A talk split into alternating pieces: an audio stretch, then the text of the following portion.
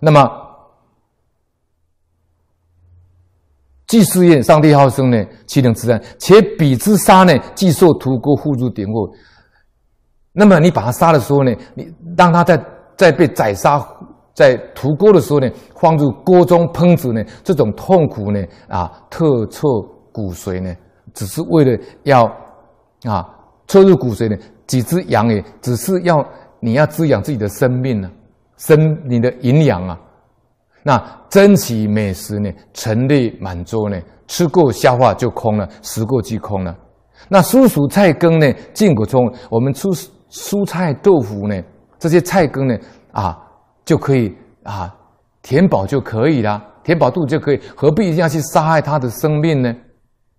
何必强彼之生，损己之福吗？来折损自己的福报呢？啊，所以呢，这个不是没有果报的。像我们前一阵子台北市这边呢，啊，有报一个新闻呢，就一个卖那个杀那个鲨鱼，那个鲨鱼把它烤起来叫台湾话叫刷鱼烟，啊，是鲨鱼的，把它烟熏以后呢，变一种很烟熏的鲨鱼肉。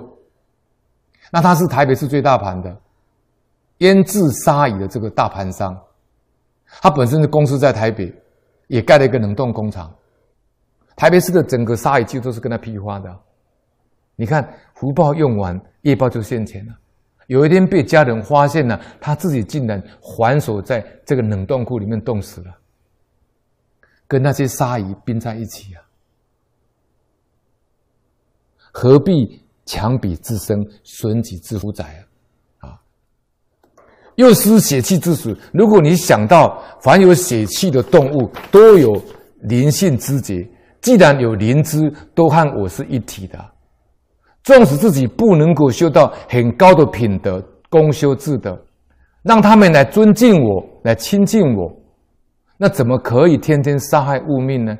让他们来仇恨我、来怨恨我以无穷，你来跟他结怨呢？你一想到这个地方，你就对食物伤心，吃不下去了，不能食咽了。凡是动物呢，都会有灵性呢。啊你不能够功修自得，比如说像印光大师以前在的时候，那么侍者跟他讲，房间里很多啊，比如说蚂蚁啦，这些小生命啦，那么侍者呢要把这些蚂蚁赶走。印光印光大师说不要，他说我如果有德行的话，他们自然而然就会迁单了，就会搬家。结果到后来，印光大师在修行上成就成为印光大师的时候，里面。一个动物都没有啊，蚂蚁全部迁迁单搬家，这是这里讲的。你能够公修自德，他们就会尊敬你、亲近你啊。